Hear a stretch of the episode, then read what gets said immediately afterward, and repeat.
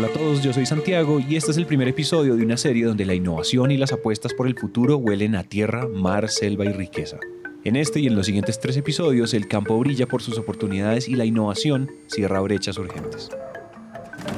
En este episodio, entonces, los queremos invitar a un viaje. Nuki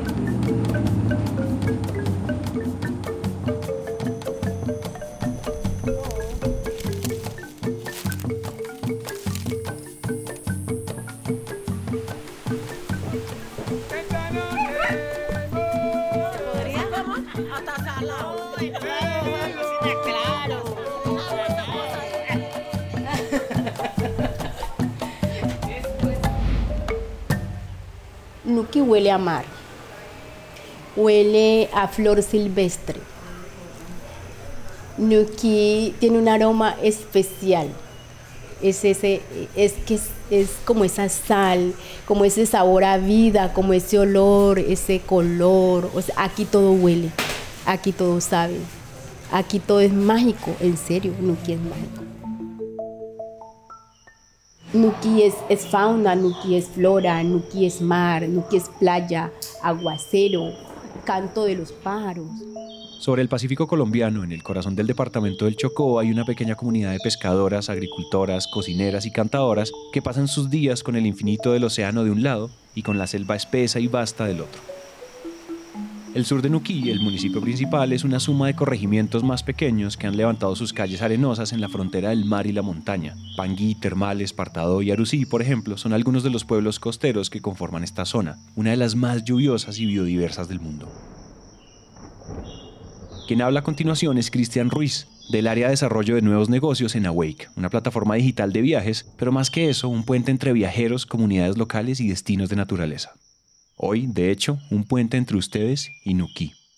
Retomando las palabras de Josefina Klinger, una gran líder nuquiseña, eh, Nuki es un destino para los espíritus que están listos. Nuki es un, es un centro energético donde tú te vas a renovar y a despertar todos tus sentidos. Nuki es un destino que está vivo, está vivo no solamente eh, por sus tradiciones, por su gastronomía, por su baile, por su música, sino que también está vivo en sus playas cuando ves un montón de cangrejos color naranja entretejiendo la arena, ves las ballenas saltando, las tortugas desobando, eh, te metes a la selva y ves las famosas ranas venenosas de colores, ves cientos de especies de aves y ves esa unión entre la selva y el mar que cautiva y que invita a esa desconexión, a enamorarse de lo simple, a ver el, lujo de, de, lo, que no es, lo que no es catalogado como lujo. En Nuki el silencio no existe porque hay un enjambre de sonidos en el que no se puede distinguir uno del otro. En Nuki toda la vida suena al tiempo. Grillos, monos, pájaros, sapos, ranas, el viento entre los cultivos, los aguaceros épicos, el paso de los ríos, el vaivén de las olas, las risas y la leña en el fuego. Todo suena y todo suena siempre. Vemos los pescados, vemos las estrellas, los plancton pegados así en las rocas. Vemos el, cuando hay mucha luna, como ahora, vemos el cordón de Orión, que es hermoso. El cordón de Orión es una cosa loca. En los alrededores de Nuquí, las personas crecen viendo cómo el mar se va cada noche para renovarse y subir 30 metros hasta llegar a la costa de nuevo cada mañana. Las noches se pasan con la Vía Láctea como escudo y con una brisa que sopla despacio, sin afán pero con fuerza como un augurio de la vida en este lugar. Por aquí vamos a entrar, porque ahorita, ahorita nos, vamos a, nos vamos a internar en el manglar. Un manglar es la unión de dos mundos. La mezcla de la tierra con el mar crea un santuario de vida, un lugar perfecto para el crecimiento de un sinfín de especies de flora y fauna terrestres y marinas. Es un escudo que protege la tierra del mar, una despensa de alimento y madera para los nativos y una válvula de oxígeno capaz de absorber hasta 10 veces más gases de efecto invernadero que otros ecosistemas terrestres. El manglar es útil para todo porque el manglar es la salacuna de los peces. Acá es donde vienen a desovar las langostas, los camarones. Nosotros, la vida de nosotros es los manglares. Como todo en Nuquí, el manglar también es un paisaje vivo, un viaje por los sentidos en el que todo puede pasar. Recorrerlo exige tener los ojos bien abiertos porque nunca se sabe qué se va a encontrar. Puede ser una flor gigante. Mira esta orquídea tan hermosa que parece un peine. Un animal diminuto y camuflado en la tierra. Ve los, ve los cangrejitos azul. Mire, ahí todo eso, todo eso es cangrejo. Mire hacia abajo. A una mujer abriéndose camino, machete en mano, para aprovechar las bendiciones que el manglar regala a cambio de cuidado. Aquí esto es una cosa loca. Esto, esto esto- de este ecosistema, por eso no se puede tumbar los árboles, porque cuando tumban un árbol, tumban es mil vidas allí. Esta tierra es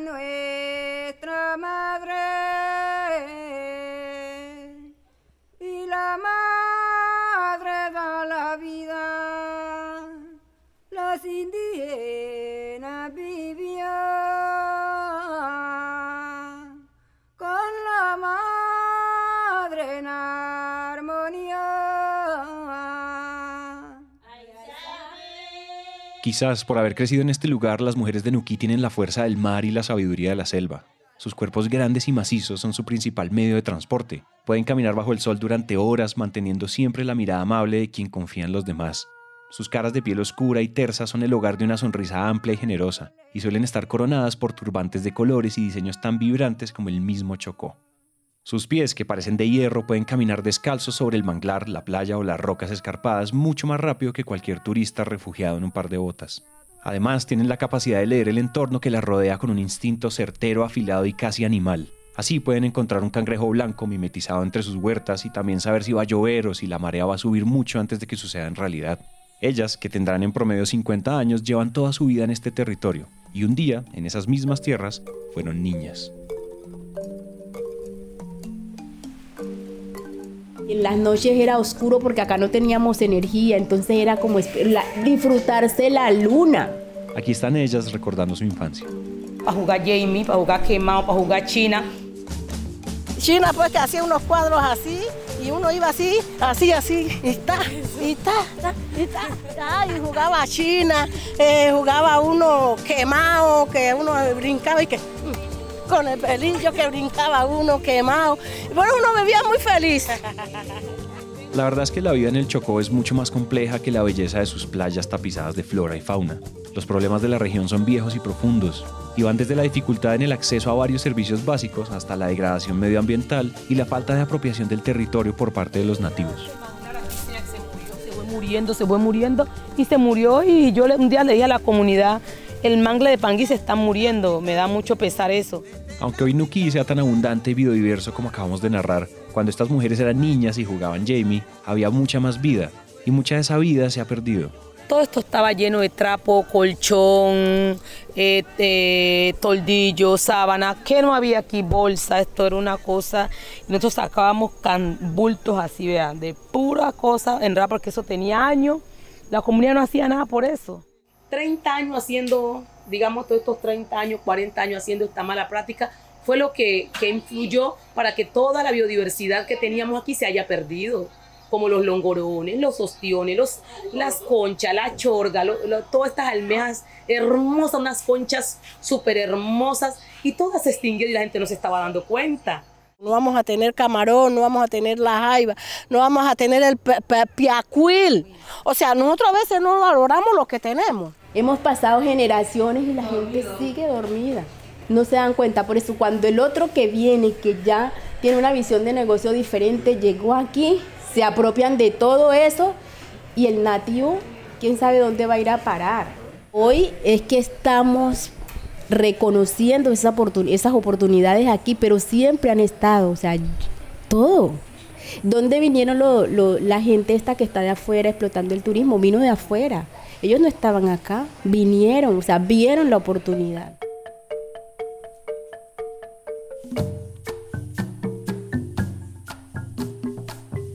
La historia del turismo en Nuquí ha sido protagonizada de una manera muy prominente por foráneos. Todo el turismo era de los foráneos, todo, completamente todo.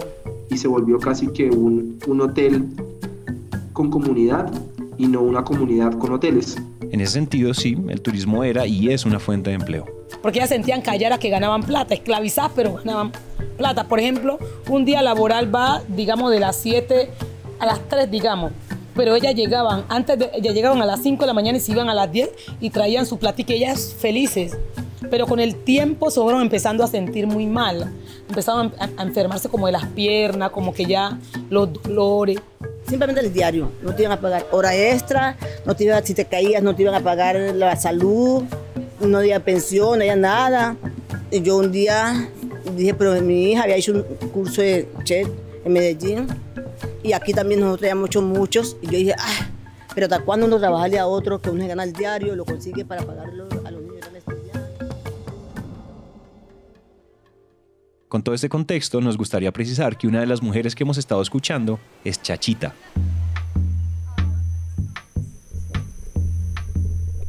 Chachita aparece como una figura, como una mujer empoderada de, de su territorio y una fiel creyente de que el turismo definitivamente cambia vidas, cambia familias, cambia territorio. Chachita es toda la magia del Pacífico encarnada en un metro sesenta. Una estatura que se siente mucho más imponente por estar repleta de autoridad y una presencia que se hace notar. Chachita es la descendiente de un afro que literalmente migró contra viento y marea por el océano hasta llegar a Nuquí, y una indígena asentada en esa playa durante generaciones. De ellos heredó la piel oscura, los ojos rasgados y una astucia afilada para ver oportunidades donde otros ven problemas. Chachita es lo mejor de dos mundos porque tiene la capacidad de inspirar respeto, pero también confianza y cariño. Sus labios gruesos tienen el don de la palabra. Cuando ella habla, los demás callan solo por el gusto de escuchar sus ideas y su risa, que es tan potente como su capacidad de hablar en público. Chachita es una soñadora, lideresa, matrona, emprendedora y empresaria. Es el motor de una transformación que queremos narrar y la semilla de un cambio que mejora la vida de las mujeres nuquiseñas. Hace unos cuatro años, en el 2016, Chachita comenzó a hablarle a sus manitas, como se llaman cariñosamente las comadres nuquiseñas entre sí, sobre el servicio al cliente, conservación de ecosistemas y turismo comunitario. Comenzó a convencerlas de que ellas podían comenzar a prestar servicios turísticos.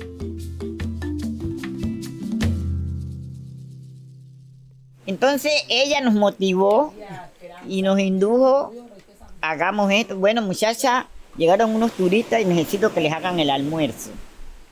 Y por ahí nos fuimos yendo, nos fuimos yendo hasta que... Chachita transformó una parte de su casa en posada y comenzó a recibir turistas. Pero esta no es la historia de ella. Esta no es una historia de emprendimiento individual. Esta historia, como la de muchas dinámicas sociales y culturales del Pacífico colombiano, es colectiva y comunitaria. Chachita, como dijimos, fue la semilla. Una posada, eso era muy nuevo. Pero sin embargo, yo les decía, yo les daba ánimo y les decía, ustedes sí van a salir adelante. Como claro que sí. No les paren bola, que ustedes van a ser empresarios y ya son. Y empecé yo como con un, un discurso que me inventé para que ellas confiaran que ellas eran buenas para, para lo que estaban haciendo. Ella, por ejemplo, es moringa.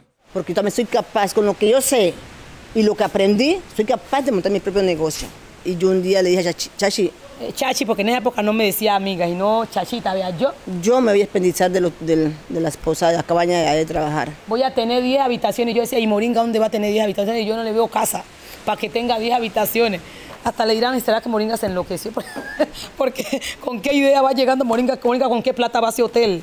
Un día tal, ya hace cuatro años, ahora en julio, iniciamos con una casita de plástico aquí y poníamos a hacer fritanga. Y la posada ya está toda descubierta, iniciamos a hacer posada una piecita. Y ahí en carpitas, compramos carpitas y ahí, en hamaca y ahí. Y cada vez que llegaba un turista y nos pagaban el bono, lo que hacíamos era invertirle a la posada. Cuando un día me fui, cuando volví, Moringa tenía, sí señor, un poco de habitación. Y yo dije, ay, verdaderamente que el que tiene sueños los cumple. Hasta a mí me sorprendió. Yo inicié con una habitación. Hoy siento muy agradecida y dichosa que tengo seis. La verdad que hoy me siento muy orgullosa, muy contenta, muy complacida y le doy gracias a Dios y a Chachita que me dio mucho potencial, mucha fortaleza. Ya hoy me siento realmente una empresaria. Ellas empezaron y arrancan ya como posadas, poniéndose nombre y recibiendo turistas y la gente nativa, pues, ¿qué, qué, qué va a confiar que eso es turismo? Porque la gente de lo que estaba acostumbrada era ver un hotel. Con su oratoria y un plan definido que aún sigue en construcción constante, Chachita logró que sus manitas confiaran en sus enseñanzas, se animaran a cambiar sus vidas juntas y a encontrar oportunidades donde otros veían problemas. Entonces nació la red de posadas. El Nuki de hace 40 años, de hace 20 años, no es el mismo que está hoy, donde vemos a unas mujeres organizadas a través de una, de una red de posadas nativas. Así, posadas del proyecto, pero en Arucía hay, en Arucía hay, en Partado hay, en Termales. O sea que nosotros, nosotros alrededor somos como más o menos unas 20 posadas, alrededor pues de todo el municipio que estamos en el proyecto. La infraestructura de Posada es, un, es una experiencia. Es, un- es- es una experiencia de llegar a vivir, a convivir con un nativo. Al llegar a convivir con un nativo, hacemos que, que esto sea algo diferente porque es ambiente familiar, ambiente comunitario, entre un entorno natural. Entonces, yo vendo es una experiencia. Entonces, en la experiencia va todo lo que ustedes están viendo aquí, que una persona se pueda sentar acá en la cocina conmigo, hablar, a ayudarme con el fogón, tomar una foto del fogón. Aquí no está prohibido nada porque es una posada, ¿cierto? La versión oficial de la historia suele ser contada y protagonizada por hombres, pero no esta vez. Esta vez son las mujeres chocuanas quienes escriben su propia historia a punta de disciplina y profundo sentido comunitario y sororo. Y nosotros no trabajamos como que todo lo que se da ahí es para uno mismo, sino que nosotros aquí compartimos. Cuando nosotros íbamos, primero llegan en una posada, los otros llegan en otra, así era que nosotros nos repartíamos los poquitos turistas que, que nos llegaban cuando empezábamos. Y yo los iba repartiendo así, dos para acá, dos para allá, uno. Cuando empecemos a vernos como competencia nos jodemos. En Nuki ninguna mujer quiere hacerse rica sola, porque no conciben crecer de forma individual y porque saben que las transformaciones más poderosas son las colectivas. Juntas han aprendido que la magia es eso que pasa cuando las mujeres se unen y confían las unas en las otras. Eh, yo tengo verdura, ya no tienen, pero tiene un huésped, venía que tengo verdura, te presto o te vendo. Y ahí vamos apoyándonos. Porque la idea no es crecer nosotros solos, sino que la comunidad también se vaya empujando poco a poco. Entonces no es solo, digamos, que el turismo, a través del turismo podemos, podemos como, como, digamos, desarrollar todo ese potencial que tienen esas mujeres artesanas, cocineras, pescadores, guías. Y estaríamos haciendo otra cosa que es hacer que la gente quiera su, su territorio. Es importante que quede claro que esta transformación es posible gracias a ellas, a su determinación y a su sentido profundo de comunidad. Sin embargo, hay aliados que han sido importantes, hay puntos que se conectan y alianzas que han sido cómplices de esta historia. Yo siempre le digo que soy nuquiseño de corazón. Como les contamos, Cristian Ruiz trabaja en Awake, una agencia de viajes que encontró en el turismo responsable una oportunidad para preservar la biodiversidad. Esa misión se alinea completamente con la visión de la Fundación Bancolombia. Ella es María José Ramírez, líder de la Estrategia de Desarrollo Rural de la Fundación. Hace cuatro años decidimos enfocarnos en el desarrollo del campo colombiano. Y un gran pilar o una de, las, de, los, de los puntos importantes de ese desarrollo del campo es cómo generar más negocios rurales rentables y sostenibles.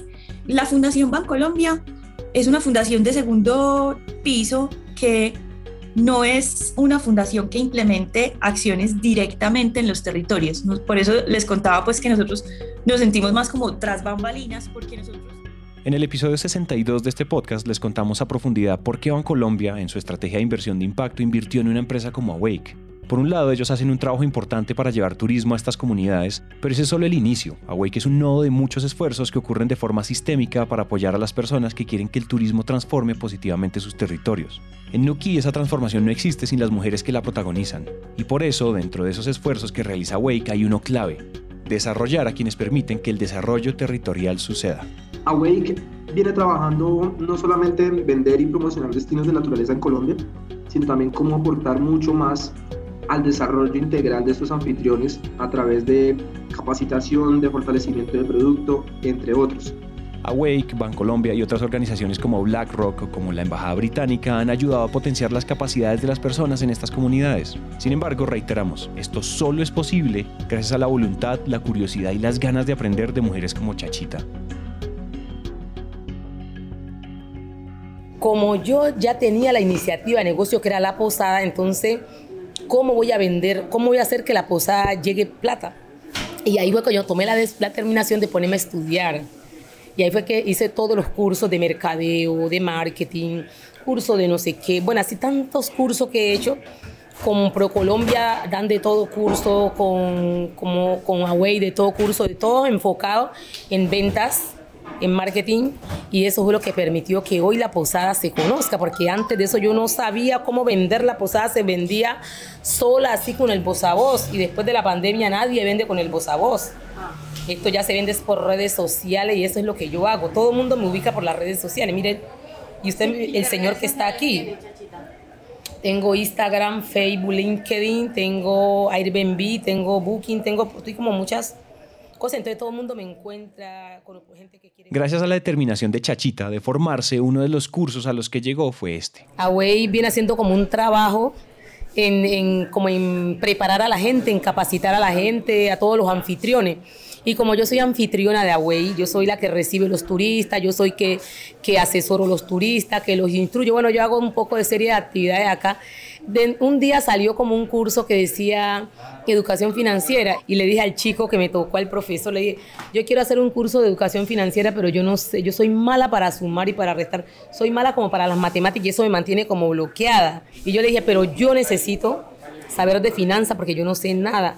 Y yo sentía que mi vida andaba como una bola de viento, como, como que no estaba, mi economía estaba muy como, como fracturada, que yo no tenía, trabajaba mucho y yo no veía como los resultados.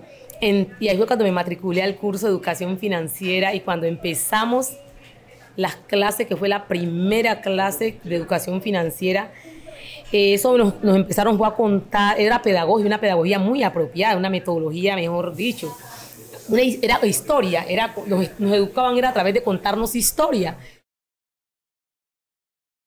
Chachita está hablando de un programa de educación financiera llamado Cuenta sin Cuento. Ese programa es genial porque de una manera muy eh, cotidiana nos cuenta eh, casos de la vida real, de cosas que a todos nos han pasado y cómo eso lo, lo hacemos consciente para hacer una buena gestión eh, del dinero.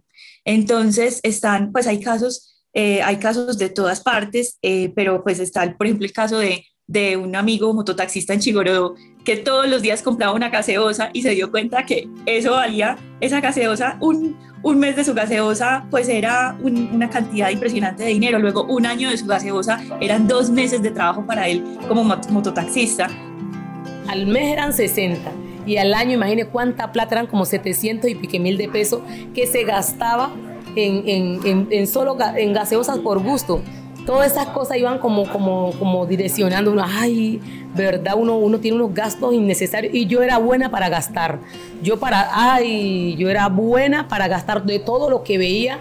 Yo quería comprar y no me lo necesito y ando comprando. Y ese era mi, y ese era mi error. Y también es cómo llegar eh, y generar esa, esa conversación franca, pero también muy sencilla de venga, le vamos a contar esto sin muchas vueltas, porque algunas veces se entiende como que el sistema financiero es tan difícil, tan enredado.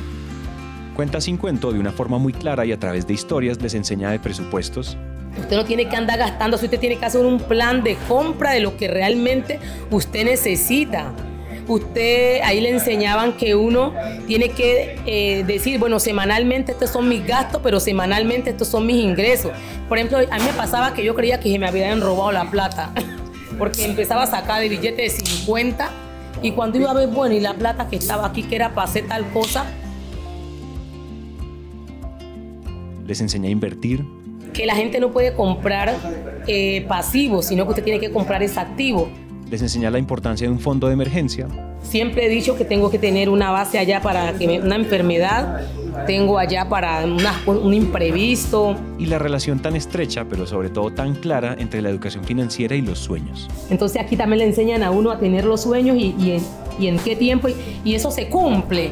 Yo qué le sugiero a la gente, qué le, qué le recomiendo a la gente, que hagan un curso de educación financiera para que puedan, ser, puedan tener éxito.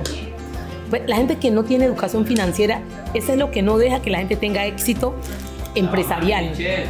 Imagínate que ya yo estoy al día, con, yo creo que yo, yo creo que yo debo ser una niña, porque todo el mundo le debe a Bancolombia que por la pandemia, la pandemia, y yo con la pandemia le pagué, ya, ya estamos al día.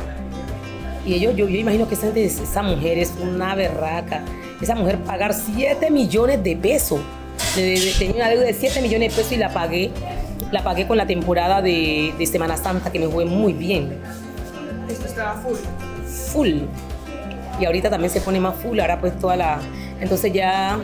Pero eso es porque tengo redes sociales, porque desde esa, desde esa capacitación con Bancolombia, ellos dicen, es que, es que no es que nosotros le vamos a... De si una persona no está educada financieramente, no sabe ahorrar. Usted ahorra cuando tiene educación financiera.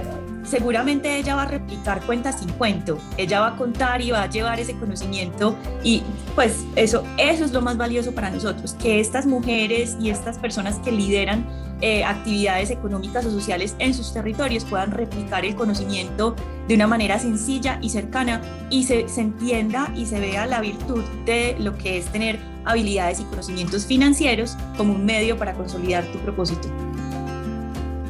Esto, como fuimos testigos, está pasando. Esta historia es un buen ejemplo de un modelo de acompañamiento profundo, respetuoso y sistémico que va sacando adelante territorios rurales. Chachita es una de 50 mujeres de diferentes partes del país que se están formando gracias a muchas organizaciones que son cómplices, son facilitadoras, pero los protagonistas no solo de esta historia, sino de la transformación, son las comunidades y los emprendedores locales. Toda la creación editorial de este episodio fue realizada por Julieta Yure, que nunca dejó de preocuparse por grabar los sonidos de Nuki, y Laura Marín, que conversó sin parar con la comunidad. La edición estuvo a cargo de Juan Pablo Ramírez. Gracias a Wake Travel, a Berta, a Chachita, a Moringa, a Eida, a Sabina, a Justiniana, a Yolanda y a Ciro. Estos no son solo los nombres de las personas que participaron en el episodio o en la transformación de Nuki. Estos son los nombres de las personas que, si decides vivir la aventura de visitar Pangui y los corregimientos que lo rodean, van a cambiarte la vida. Innovación Bancolombia es un podcast producido por Naranja Media y esta serie está construida en conjunto con el equipo de la Fundación Grupo Bancolombia, dedicada a conectar el campo con el mundo y hacerlo protagonista con una convicción de la que fuimos testigos. Mi nombre es Santiago Cortés, gracias por escuchar y nos vemos en el próximo episodio.